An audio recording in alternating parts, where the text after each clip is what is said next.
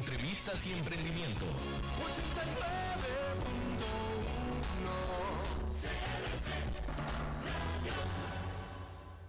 CRC 89.1 Radio y Cadena Radial Costarricense no se hacen responsables por las opiniones emitidas en este programa.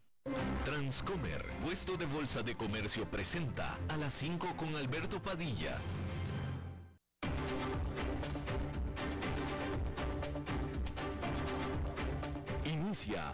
5 con Alberto Padilla. Un programa diseñado con el objetivo de llevarte diariamente un tema de actualidad, acompañado siempre de reconocidos editorialistas, de lunes a viernes a las 5 de la tarde por CRC 89.1 Radio. A las 5 con Alberto Padilla. Hola, ¿qué tal? Saludos, bienvenidos, gracias por estarnos acompañando. Síganos también en las diferentes vías en las que estamos disponibles. Estamos en Facebook Live, estamos en podcast, en las diferentes plataformas para ello, las más importantes como Spotify, Apple Podcast, Google Podcast y otras cinco plataformas más. Estamos eh, disponibles también en la página de YouTube de este programa y por supuesto transmitiendo desde la señal e instalaciones de CRC 89.1 Radio en San José, Costa Rica. En los controles al otro lado de los cristales, el señor David Guerrero y la producción general de este programa desde Bogotá, Colombia, a cargo del señor Mauricio Sandoval. Bien, al final resultó que el gobierno de Estados Unidos no solamente no exageraba, sino que decía la verdad, mientras que el gobierno de Rusia negaba y negaba, y más que el gobierno de Rusia, Vladimir Putin negaba que su intención era la de invadir Ucrania. Y de nuevo resultó que Estados Unidos estuvo siempre en la razón. Tanto así que un par de horas antes de que comenzara la invasión en la noche del miércoles, tiempo del continente americano, el secretario de Estado de Estados Unidos, Anthony Blinken, ya había dicho, tenemos información de que esta misma noche comienza la invasión. Y así fue como sucedió. Y déjeme comenzar estresando, subrayando el cambio de tono y determinación amenazante del presidente Vladimir Putin, quien de nuevo, de nuevo, reiterando, todo el tiempo negó que su intención fuera invadir Ucrania, aunque todo el mundo sabía que era lo contrario. Pero él la jugaba tranquila diciendo que no había de qué preocuparse, etc. Después, cuando se anunció la invasión, las operaciones especiales, como le llamó él, Vladimir Putin lanzó esta amenaza, porque es una amenaza con una cara amenazante y obviamente lo dijo en ruso, pero se lo voy a leer yo textualmente como fue traducido y que fue confirmado por alguien cercano mío que habla ruso y me dijo, la traducción está perfecta, eso fue exactamente lo que dijo. Vladimir Putin dijo este mensaje para el mundo, fue el mensaje para el mundo. Dice, algunas palabras ahora importantes, muy importantes para aquellos que puedan verse tentados a intervenir en los acontecimientos en curso desde el exterior. Quien intente interferir con nosotros y más aún crear... Perdóname David, ¿qué me estás diciendo? El sonido, ¿se está metiendo mucho el sonido de Vladimir Putin? Ok, ok, ok, lo, lo bajamos un poquito. Era para darle realidad a la voz, que lo estoy leyendo ahí. Entonces le decía yo, Vladimir Putin dice algunas, ahora algunas palabras importantes, muy importantes para aquellos que pueden verse tentados eh, a, intervenir en los acontecimientos en curso desde el exterior. Quien intente interferir con nosotros y más aún crear amenazas a nuestro país, a nuestro pueblo, debe saber que la respuesta de Rusia será inmediata. Llevará a consecuencias como nunca se han experimentado en su historia. Estamos listos para cualquier escenario. Se han tomado todas las decisiones necesarias al respecto y espero ser escuchado, concluyó Vladimir Putin en esta que es una amenaza. No es una advertencia, es una amenaza directa. Y bien, eh, pues ya salió el closet literalmente respecto a este asunto. Bueno, y eh, lo último, hay que decir que eh, los oficiales en Ucrania reportaron que tropas rusas tomaron control de la antigua planta atómica de Chernóbil, levantando temores de que pudieran eh, eh, pues, eh, manejar mal el desperdicio nuclear que se encuentra en ese lugar. Personal en Chernóbil reportaron que están siendo secuestrados literalmente. Decir que las tropas rusas cruzaron la frontera hacia Ucrania desde Rusia en el este, en Crimea y en el sur en Bielorrusia, en Crimea hacia el, desde el sur y Bielorrusia desde el norte, es decir, en tres frentes. Eh, y también hay, eh, por tanto, sugerencias, inferencias de que tropas belarusas también se unieron a esta invasión. Eh, el gobierno de Ucrania afirma que Rusia ha realizado más de 200 ataques en la jornada del jueves. Dicen también que las tropas de Rusia eh, estaban reportándose cerca de Hostomel, que es un aeropuerto cerca de la capital de Kiev, eh, aunque también se reporta que las fuerzas ucranianas estaban repeliendo el ataque. Ahí lo tiene usted. En su anuncio, Vladimir Putin, cuando habló de eh, la operación militar especial, en lo cual o con lo cual estaba definitivamente declarando la guerra, dijo, la excusa que Vladimir Putin dio es que estaba protegiendo a Rusia. Dijo que Rusia estaba tratando de desnazificar, es decir, nazi, de nazi, desnazificar a Ucrania y defender a víctimas de un genocidio, pero hay que decir que no hay ninguna evidencia de ningún eh, genocidio. ¿Sí? El ministro de Defensa de Rusia dijo que estaba atacando solamente objetivos militares con armas de alta precisión y negó estar atacando a las ciudades. Como respuestas, el primer ministro de la Gran Bretaña, Boris eh, Johnson, canceló los vuelos, canceló, prohibió a vuelos de la aerolínea nacional rusa Aeroflot volar a la Gran Bretaña. ¿Sí? Eh, también dijo eh, Boris Johnson que aplicaría controles a las exportaciones de equipo de alta tecnología hacia Rusia. Los oficiales de Ucrania durante el día estuvieron haciendo llamados para que Rusia fuera eh, sacado del sistema SWIFT, este sistema interbancario en el que los bancos del mundo se intercambian dinero. Cuando usted le manda dinero a algún pariente en el exterior muy probablemente se hizo a través del sistema SWIFT. ¿Sí? Las sanciones de la Unión Europea también se estaban esperando durante esta jornada. La presidenta de la Comisión Europea, Ursula von der Leyen, dijo que eh, bloquearía, a Rusia el acceso de este hacia tecnologías claves y limitar la capacidad de los bancos rusos hacia el sistema financiero europeo. Mientras tanto que el secretario general de la OTAN, Jens Stoltenberg, dijo que la alianza enviaría tropas extras hacia el frente este, cerca de la frontera con Rusia, con Ucrania, pero aclaró que no tiene planes de enviar a tropas dentro de Ucrania.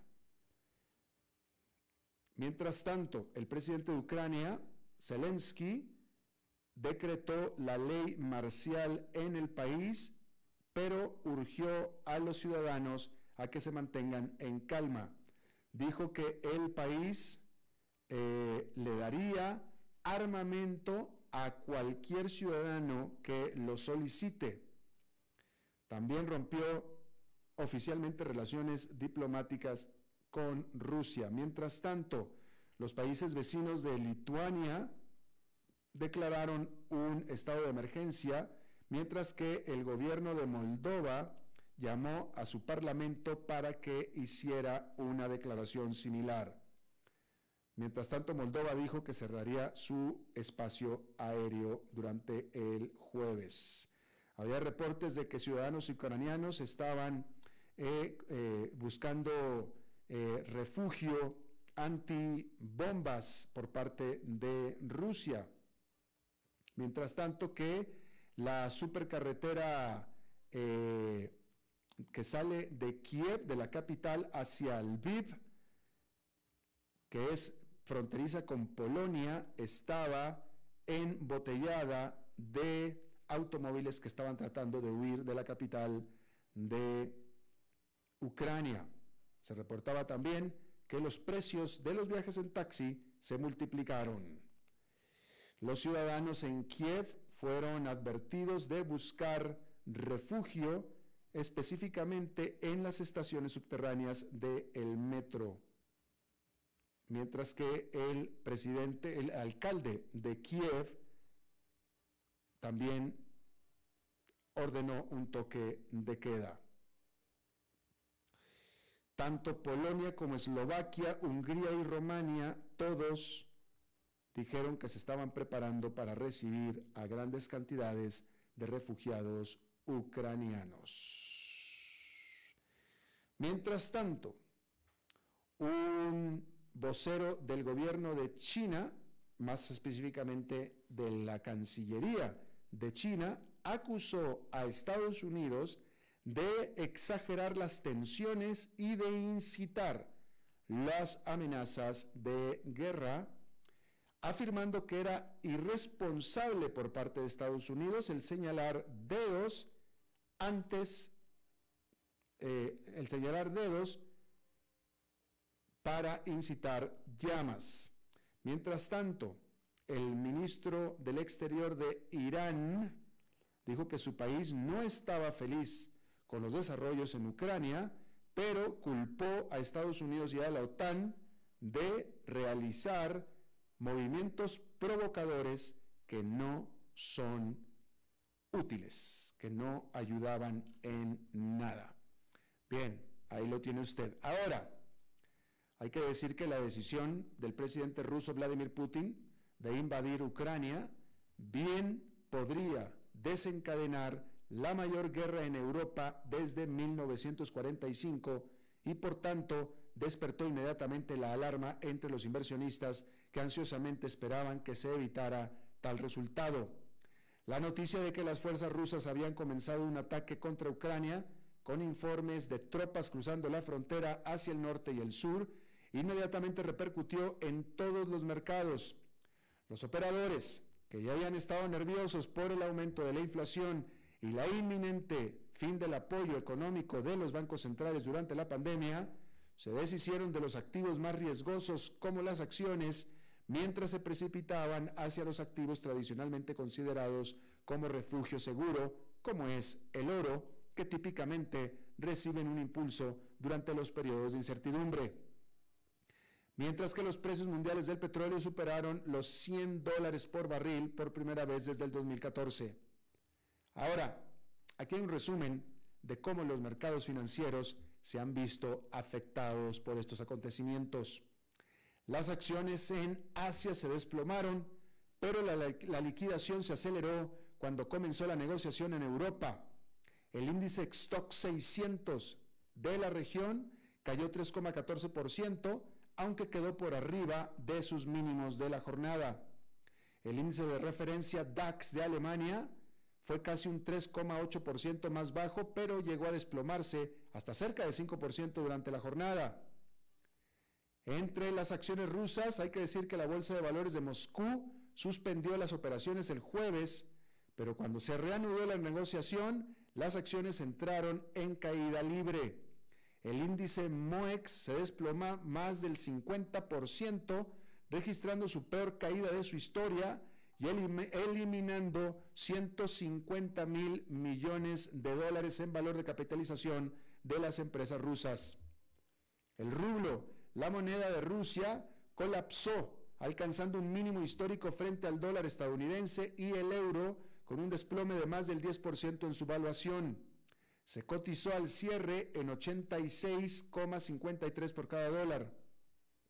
Bitcoin, que ya estaba bajo una gran presión, perdió otro 3,29% y se negoció por última vez cerca en cerca de a cerca de 36 mil dólares.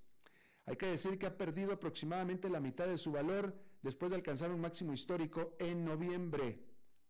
Ether también recibió un golpe cayendo en la jornada 9%. Los precios del petróleo están experimentando su mayor alza en un día desde el 2020. Los futuros del crudo Brent, que es el punto de referencia mundial, han subido más del 8%, con el petróleo superando los 105 dólares por barril. En los Estados Unidos, el petróleo está cerca de 100 dólares por barril. Los precios del gas natural también están aumentando. El oro, que normalmente recibe un impulso cuando Wall Street está preocupado por la inflación, saltó un 3% a más de 1.960 dólares por onza. Ese es su nivel más alto desde mediados del 2020. En el mercado de los granos, Rusia es el principal exportador mundial de trigo, mientras que Ucrania es un importante exportador tanto de trigo como de maíz.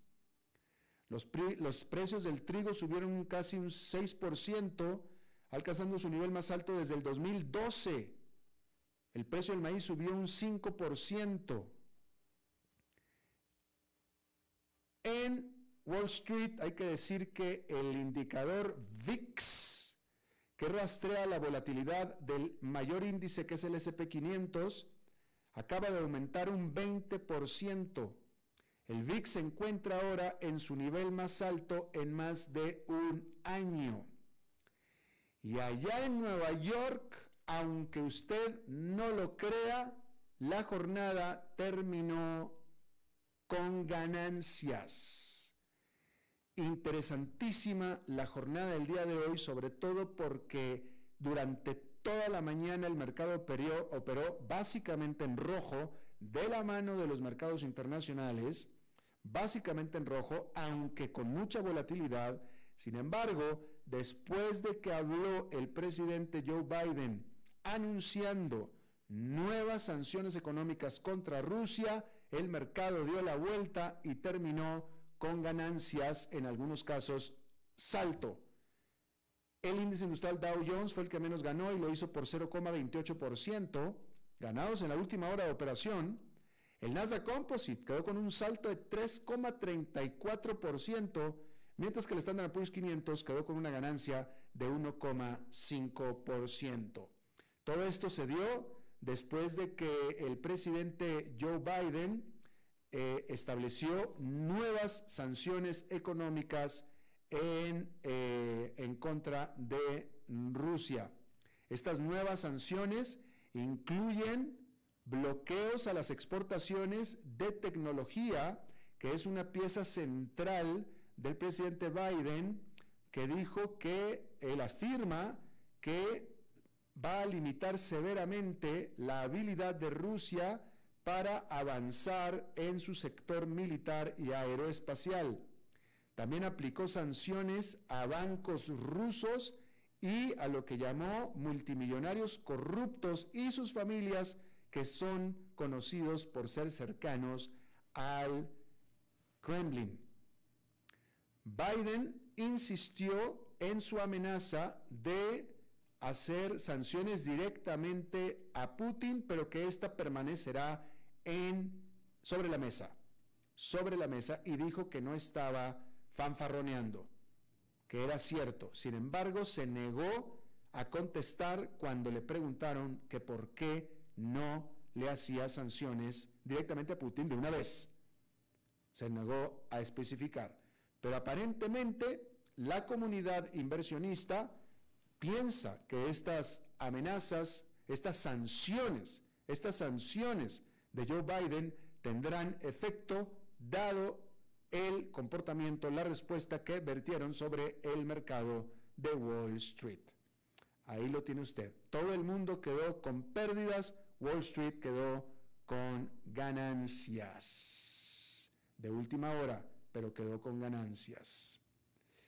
Bien, el presidente Joe Biden está enfrentando el riesgo de un shock desestabilizador en el precio de la energía y promete mitigar los efectos del aumento de los precios de la energía en las familias estadounidenses. Sin embargo, la realidad es que su capacidad para poder hacer esto es limitada, por no decir que nula. La crisis entre Rusia y Ucrania ya ha ayudado a elevar los precios del petróleo y la gasolina a niveles no vistos desde el 2014. Más sanciones a Moscú podrían acercar los precios a los 4 dólares el galón. El promedio nacional de un galón de gasolina, que son básicamente 4 litros, subió a 3,54 el jueves según la AAA. Eso es un aumento desde el 3,33 de hace un mes y 2,67 en esta época del año pasado. El presidente Biden tuvo que reconocer el martes que defender la libertad tendrá costos. Declaró que para él es fundamental limitar el dolor que siente el pueblo estadounidense en la bomba de gasolina, pero lo cierto es que no tiene a la mano instrumentos efectivos para lograrlo. Hay que recordar que Rusia es el segundo mayor productor de petróleo del mundo y exporta 5 millones de barriles de crudo por día. Eso es aproximadamente el 12% del comercio mundial, según la Agencia Internacional de Energía.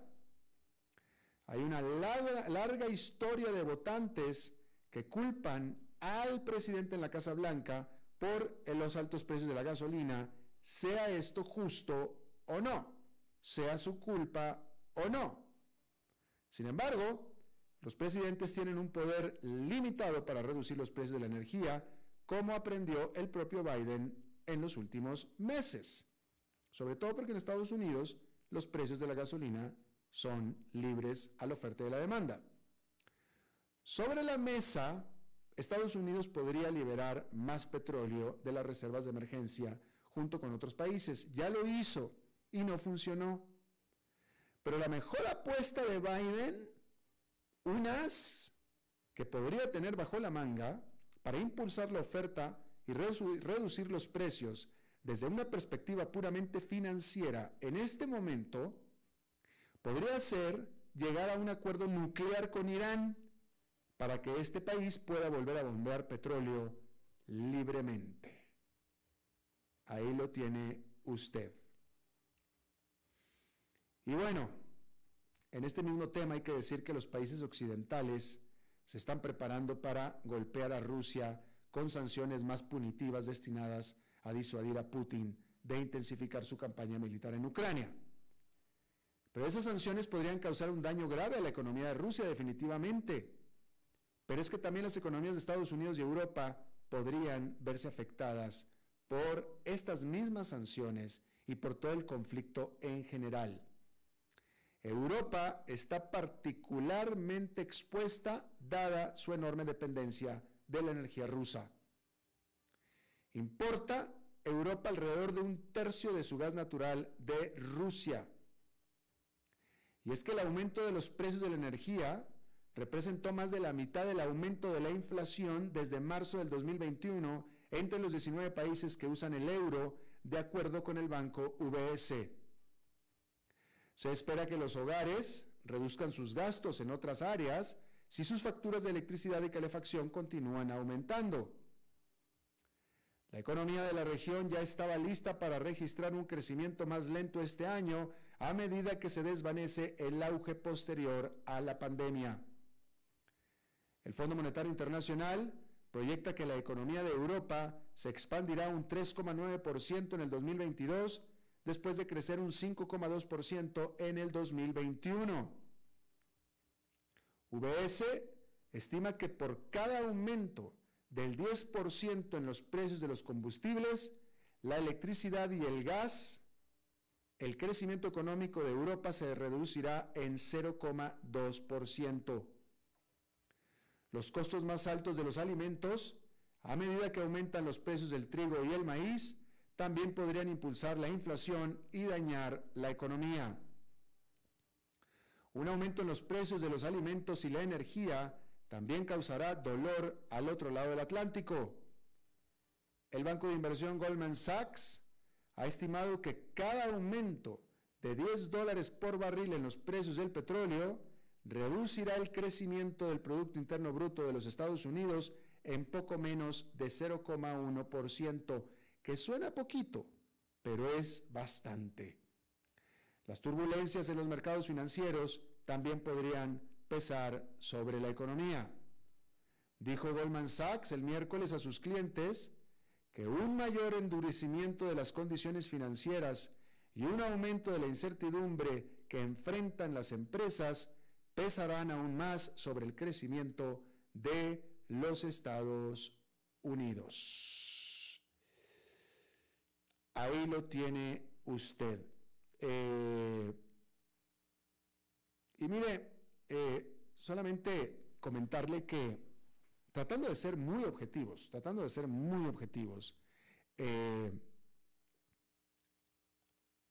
es una situación muy lamentable, por supuesto, lo que está sucediendo en Ucrania, pero realmente, eh, pero realmente las opciones que tiene el mundo no son demasiadas, la verdad. Eh, eh, no, son demasiadas. Eh, y lo, estoy comentando porque están, lanzándose las críticas de la aparente inacción específicamente por parte de Estados Unidos y si acaso alguien más lo hubiera podido hacer mejor. Y yo estoy de acuerdo, porque estoy de acuerdo, que hay una gran diferencia hay una gran diferencia de eh, personalidades, definitivamente, como lo sabemos, pero yo creo que ahora están más marcadas. Hay una gran diferencia de personalidades entre el expresidente de Estados Unidos, inmediato anterior, y el actual presidente de Estados Unidos. ¿No? Este, claramente, hay una gran diferencia de personalidad y una gran diferencia en la energía de ambos hombres que tienen prácticamente la misma edad. ¿Sí? Pero la realidad es que ni uno ni otro, ni anterior ni el que sigue, hubieran podido tener una respuesta diferente, una reacción diferente a la que se está teniendo. Porque una reacción diferente simplemente hubiera sido entrar en guerra directa con Rusia. Y no solamente entrar en guerra directa, hubiera tenido que entrar a Estados Unidos solo, porque la Unión Europea, como lo acabamos de ver, ha sido enfática y clara en que ellos la OTAN, pues la OTAN, no van a mandar tropas a Ucrania. La Unión Europea tampoco va a mandar tropas a, Ucrania. Entonces, quedaría nada más Estados Unidos, a lo cual, al final del día, alguien pudiera decir, bueno, ¿y entonces por qué Estados Unidos? ¿Por qué Estados Unidos? Si Europa, que es en su casa donde está teniendo este problema, este conflicto, no está enviando tropas, bueno, ¿por qué Estados Unidos lo va a hacer? ¿Por qué? Ni siquiera su continente. Si los propios habitantes del continente no lo están haciendo. ¿Sí? Pero la realidad es que no lo están haciendo porque, siendo muy objetivos, un conflicto bélico con Rusia equivale a una tercera guerra mundial y todo el mundo, todo el mundo desde hace mucho tiempo sabemos lo que una tercera guerra mundial va a significar. Y nadie quiere eso. Entonces, la realidad es que una opción militar bélica contra Rusia no es opción. No es opción. Siendo muy objetivos, es que no es opción. Y cualquier presidente de cualquier partido en la Casa Blanca hubiera llegado a la misma conclusión.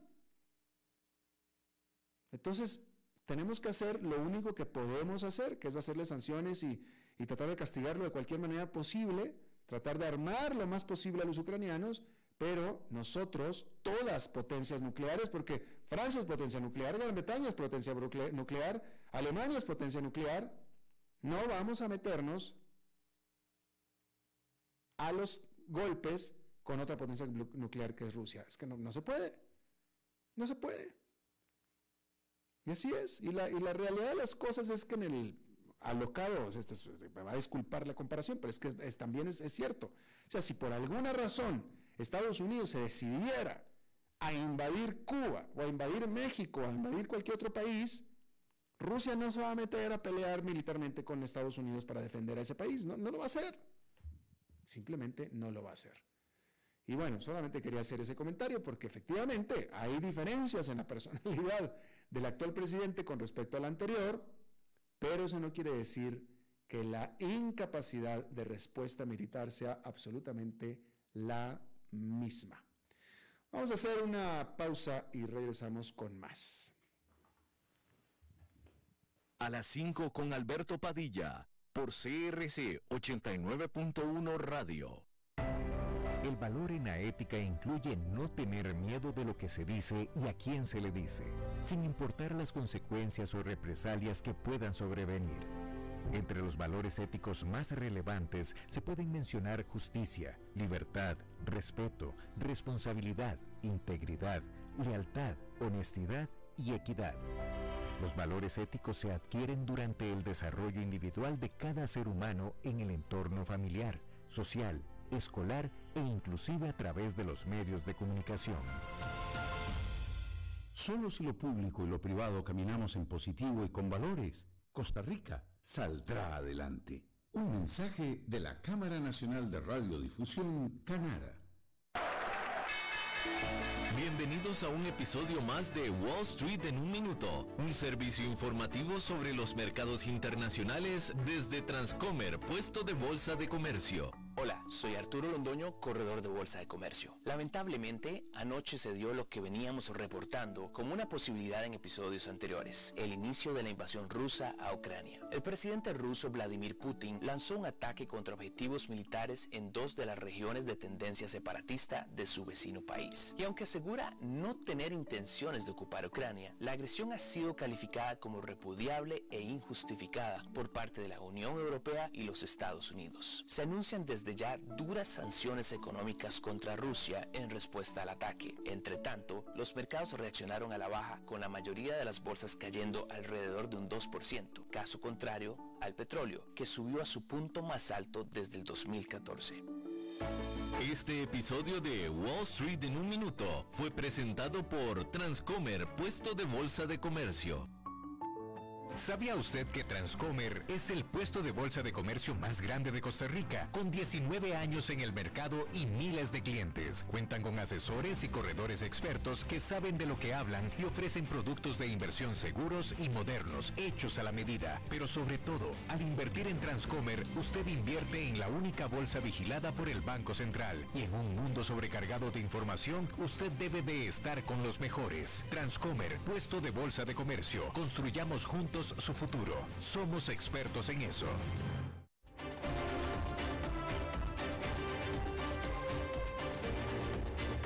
Seguimos escuchando a las 5 con Alberto Padilla. Bueno, vamos a seguir hablando sobre los efectos de esta situación.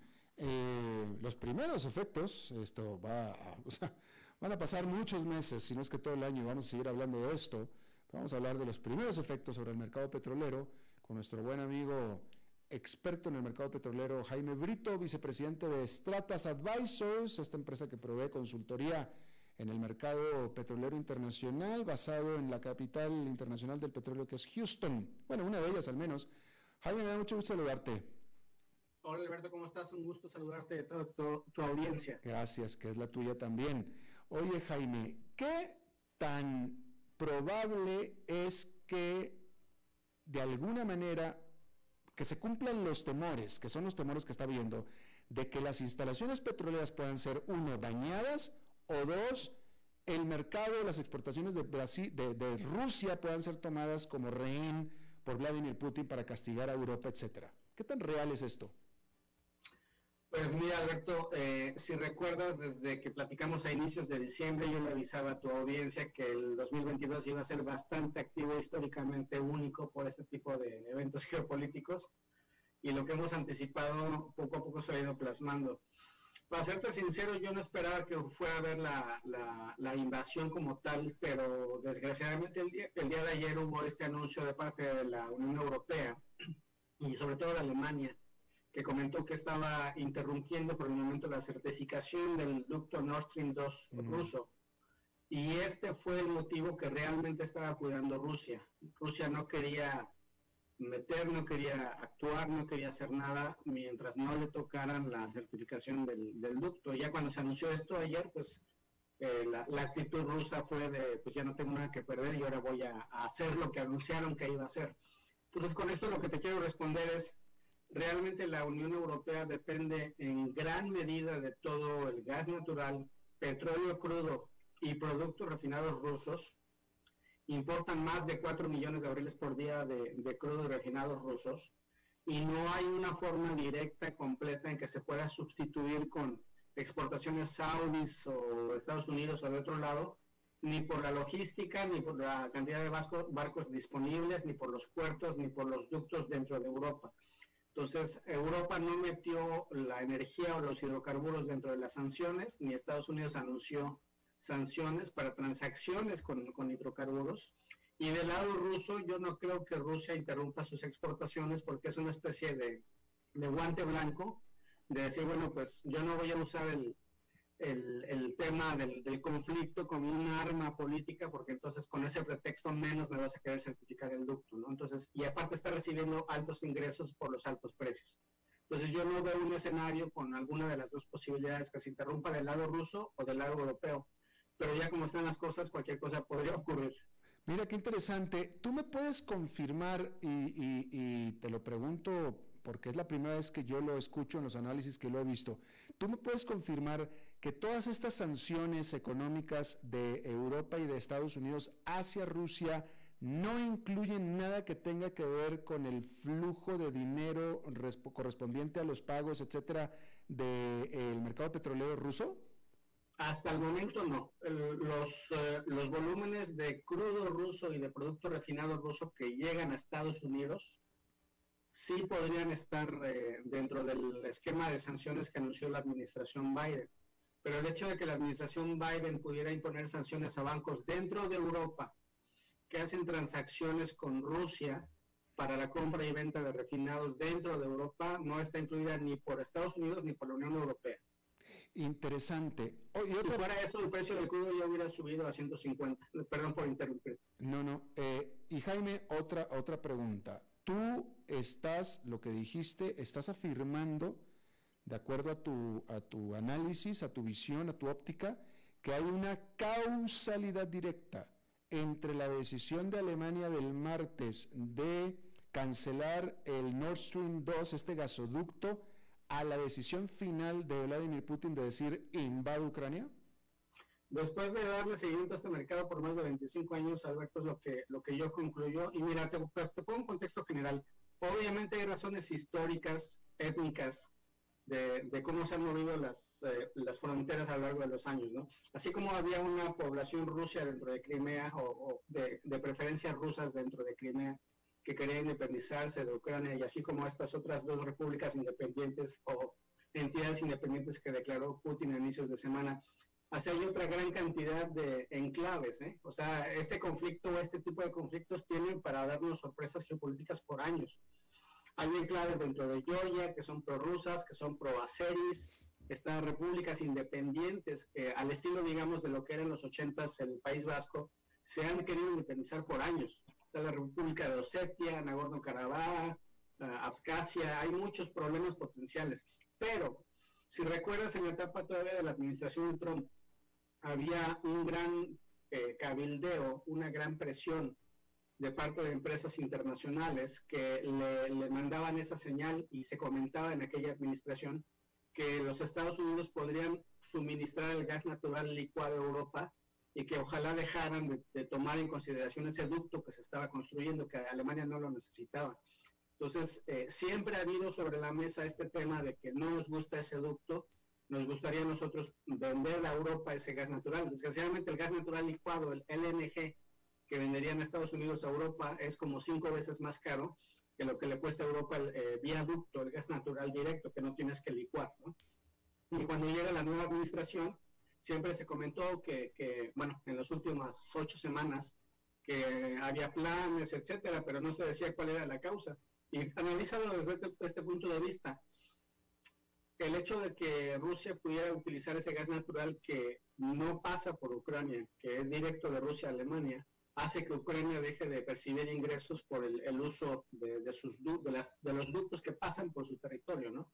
O sea, si en algún momento a Rusia no le hubiera interesado meterse en problemas con Ucrania, hubiera sido cuando están a punto de autorizar su ducto. Entonces, los que pierden son los rusos y los alemanes, que se interrumpa este ducto porque Alemania, Alemania lo necesita y ayudó a construirlo, y los que ganan son los que, los que pueden seguir transportando el gas o vendiéndole al resto de Europa. Entonces, pues ahí, lo dejo sobre la mesa. Mm, interesante. Eh, eh, ¿Cómo es posible que, bueno, esta desafortunada situación en la que eh, Europa depende tanto de Rusia para gas y petróleo, yo hubiera pensado, y tú me vas a desmentir, pero me vas a decir que pienso equivocadamente, pero yo hubiera pensado que había suficiente gas y petróleo en el norte de África para Europa. Hay suficiente crudo y gas natural en el norte de África, en el oeste de África y en el Medio Oriente, pero todo este crudo de África de Medio Oriente también se exporta a Asia. Y Asia ha sido en los últimos 20 años ha recibido más y más volumen. De hecho, el mismo crudo ruso y, el gas natural ruso durante los años se ha dirigido más a Asia también. La tendencia es disminuir los flujos hacia Europa y mandar, más a Asia.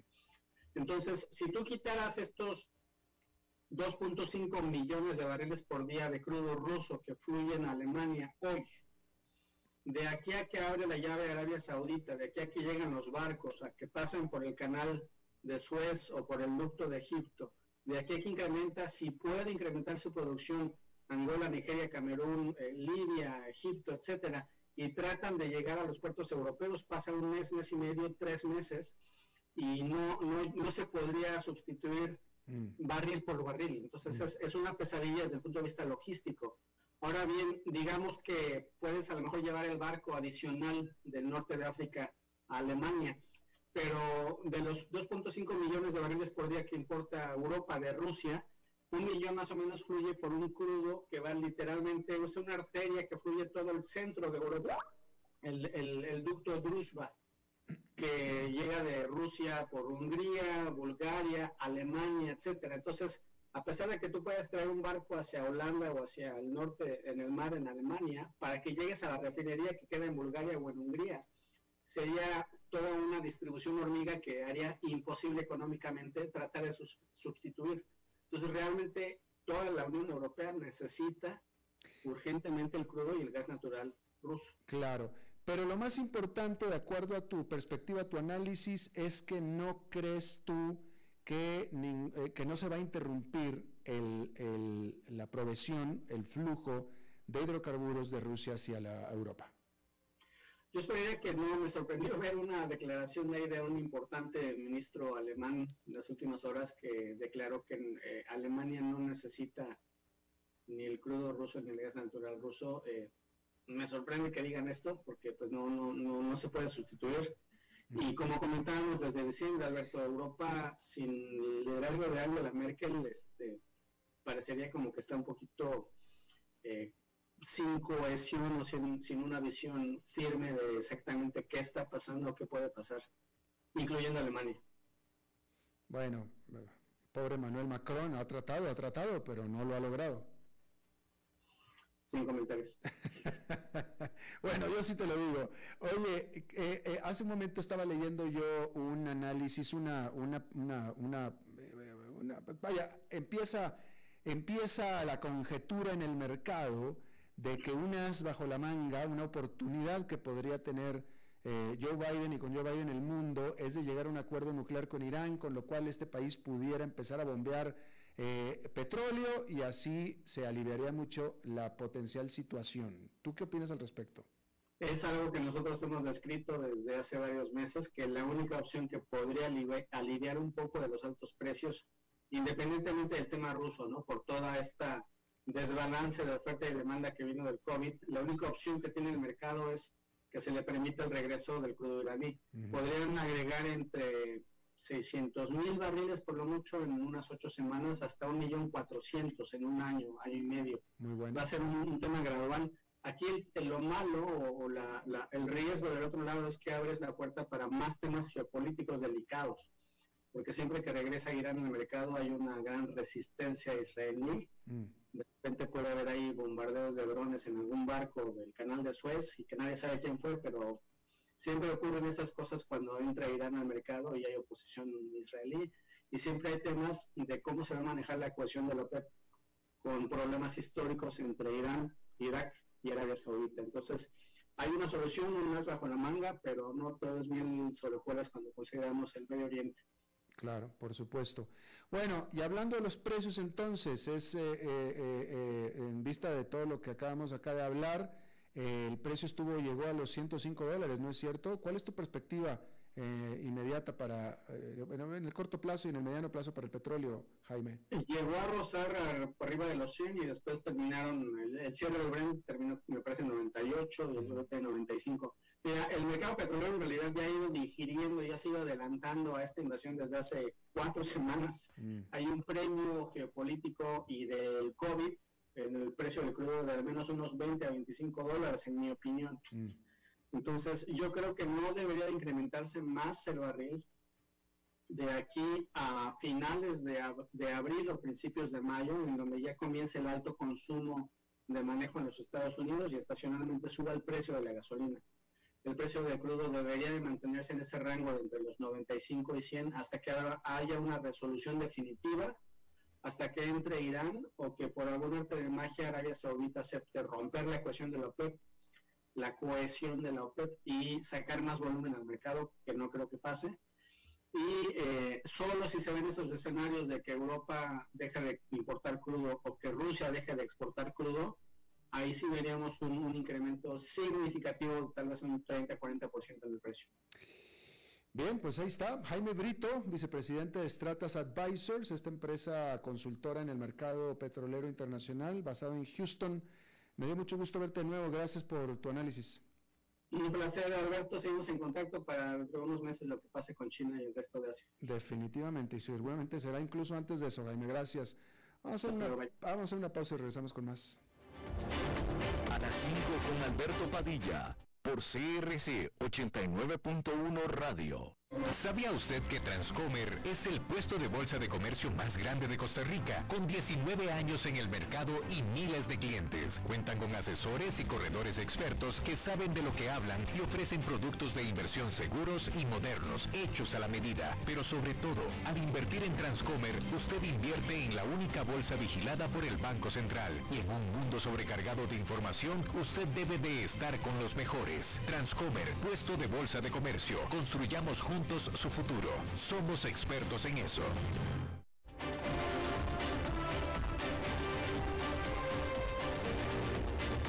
Seguimos escuchando a las 5 con Alberto Padilla.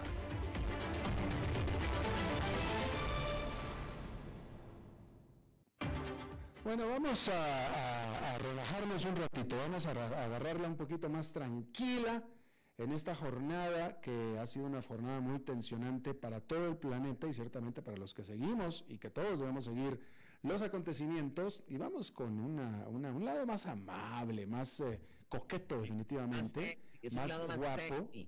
El lado más sexy también definitivamente porque nos visita o nosotros visitamos a nuestra buena amiga Maritza. Hola. ¿Cómo estás Maritza? Bella, divina, sabrosa. Ay, estoy seguro que sí, Maritza. Ha sido un día muy difícil. ¿Cómo lo has pasado tú? Mi amor, todavía no. Todavía no le pasa. Pero estoy bien, estoy bien. Yo estoy un poco penada porque ayer hablé pestes tuyas y fue mi culpa. Me enteré de algo, me enteré de algo, porque es que el día de Maritza es el miércoles, pero ya cambiamos, pero hubo un error allá de la parte de ustedes, ¿va? Sí, yo, yo en- honestamente recordé a todos tus familiares y yo dije, me olvidé dejar cantar. Ustedes suena plural. ¿Te acordaste? Ustedes también, y la Laura peor. A mí no me metan eso. Ay, Este, yo no ay, sé. la Laura, no quiero escuchar a Laura. Oye, ¿te acordaste de la. ¿te acordaste de la profesión de mi madre? Mira, ¿qué se dedica tu madre? No puedo decirlo porque en español se oye muy feo. Ay, Decilo, somos amigos. ¿Eh? No, pues no sé. Digo, todo el mundo parece decirlo, pero todo el mundo me lo dice, pero yo nunca, a mí no me consta.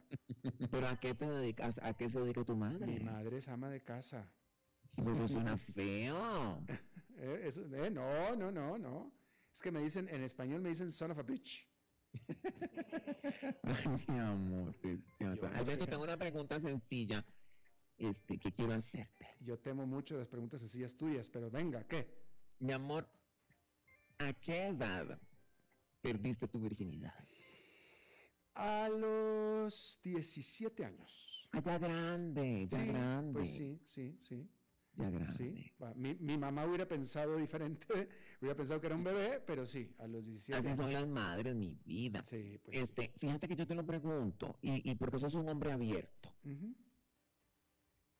No sé qué tanto, pero eh, eh, en lo que yo he visto lo sos.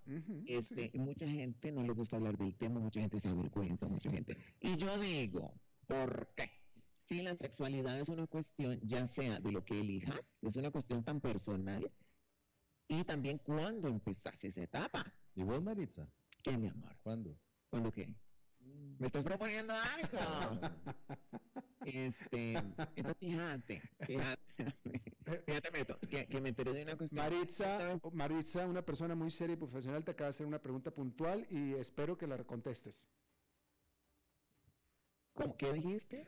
Que una No, no, te persona, lo juro, no entendí. una persona muy profesional y seria al lado tuyo te preguntó una Ah, pregunta estás muy hablando de. Mario. Sí, de Mario. Ah, bueno. Entonces, fíjate. este, Oye, oye, a Roberto no le preguntamos porque él todavía no le pasa. No, no, no. Yo, yo el, el, el silbato, dijo Lelutier, de castidad todavía está. Ay, qué susto.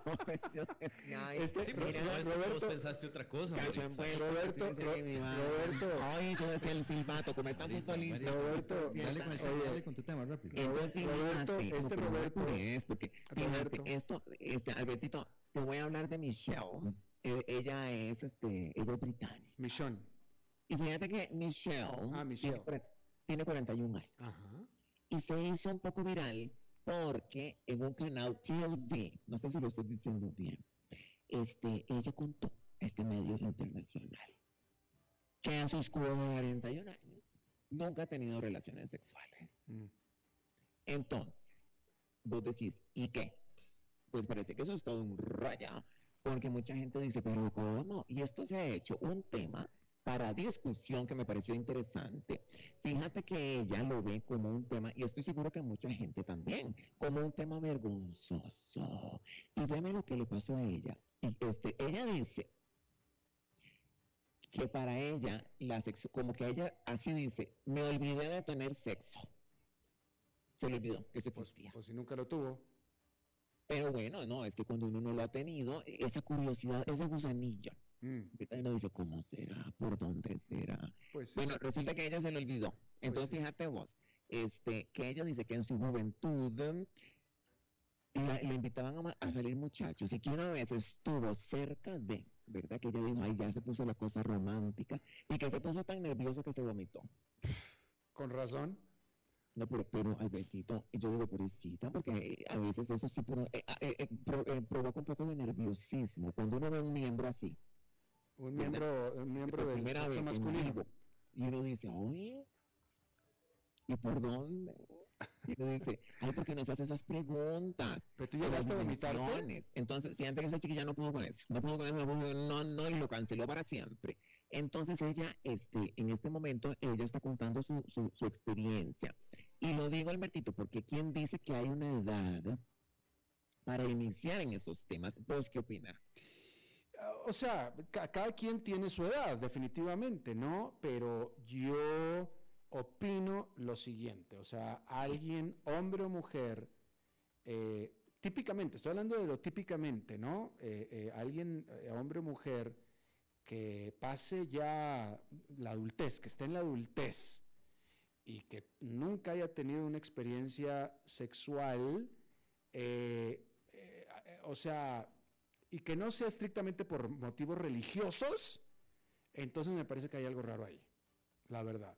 Me parece, o sea, yo respeto si alguien dice, no, no, ¿sabes qué? Yo hasta que no me case, ok, respetable, hay un motivo, hay un motivo, hay una intención y hay un objetivo, está bien, se respeta. Pero no, pues yo siempre quise, pero nunca pude. Ah, caray, pues algo raro está pasando ahí, la Es verdad. que ella lo que dice es que se ponía tan nerviosa, tan nerviosa, que, que, que, que lo, que lo fue posponiendo. Bueno, pues y- ahí, y- ahí hay un problema, ¿no? Ahí hay un problema. Yo creo que tú, Maritza, no, no, no, no, no te sientas señalada, pero yo creo que tú no te pusiste nerviosa ni la primera vez. Ay, Alberto, ¿cómo me tratas así? Pero, pero no, te, no, que no, no te estoy señalando, estoy por, por tu personalidad.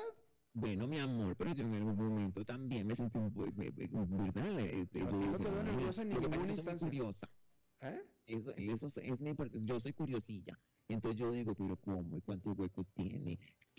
Para ver, este, pero es que así, así soy yo, así O sea, soy yo. Y ya cuando prueba se queda, Por eso te estoy diciendo. Ya cuando uno prueba, ya eso usted no lo suelta. Este, Albertito, pero, ¿qué, qué, y, y vos, y te voy a hacer otra pregunta. Mm. ¿Vos qué opinas de, hay una, una operación Mm. que ahorita te la quedo debiendo el nombre, pero es como para reconstruir, entre paréntesis, el imen.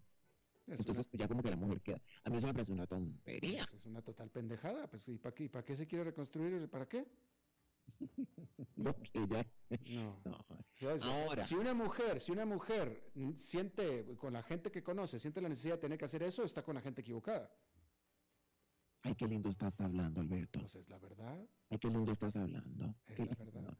Albertito, ¿vos qué opinas? Este, que Mario Chacón a qué edad Ah. fue, y, este, ya él perdió, su, dejó de ser Virgo.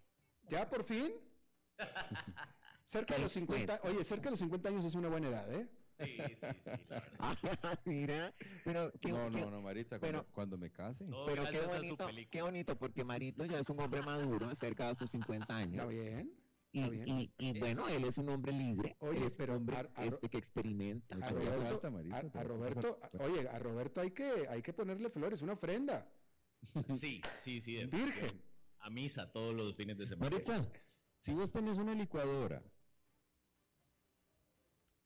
y se rompen los empaques, vos los, los arreglarías. Bueno, aquí el que está quedando. Yo no pregunto, yo- no, pregunto, lo ¿vos digo, lo arreglarías o seguirías usando la misma licuadora? No, pero yo te lo digo, yo estoy tomando esto con una profesionalidad. Sí, Yo sí, sí, también. sí. Es la pregunta. vos estás ensuciando la cancha. Pero- No, es que, Maritza, de veras- eh, eh, no, es que ni lo voy a repetir yo. Maritza, Pero es vos sos mal, mal pensada. Maritza, Dime. qué mala suerte tienes, porque encima de tener a un par de vírgenes de cuarentones, vírgenes de cuarentones, unos chaflanes. Ay, ¿qué significa chaflán? Pues lo que se, como suena, como suena. Pero ¿qué crees? Ya se te está acabando el saldo, Maritza. No, no, no, mi amor. Eh, yo, y, y- y- y te pido una disculpa porque ayer hablé muy mal de vos. Este, también quería eh, resarcir el daño. Y Pídele, perdón a mi mamá. Pídele perdón a mi mamá todo lo que le dijiste. ¿Ah? Pídele perdón a mi mamacita todo lo que le dijiste. No, no, con tu mamá no me metí, fue con vos. Este, mi amor, eh, I love you. I love you too. Este, te mando un beso. Yo ¿oíste? también. En el chimichurri. ¿Me lo, ¿Me lo puedes tronar en el micrófono? ay, ay. Mejor mira, Camilo, no te pases y te lo turro Ok. arriba. Ok. Hasta mi príncipe Alberto. Bye, Maritza, gracias. Bien, pues eso es todo lo que tenemos. Gracias por habernos acompañado. Le agradezco muchísimo. Espero que termine su día en buena nota, en buen tono. Y nosotros nos reencontramos en 23, en 23 horas. Que la pase muy bien.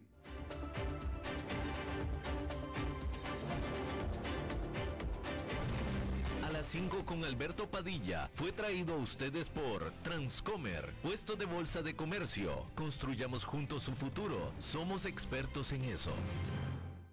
Si sos una mujer emprendedora, podés llegar a ser una de las cuatro ganadoras de hasta 37 mil dólares distribuidos en premios. Gracias a la República y Bacredomatic, hace crecer tu negocio. Gana publicidad y premios en efectivo depositado en una tarjeta Bacredomatic. Participa, solo tenés que contarnos tus ideas y adjuntar tus piezas publicitarias en larepublica.net slash mujer emprendedora medio 2022. Aplican restricciones.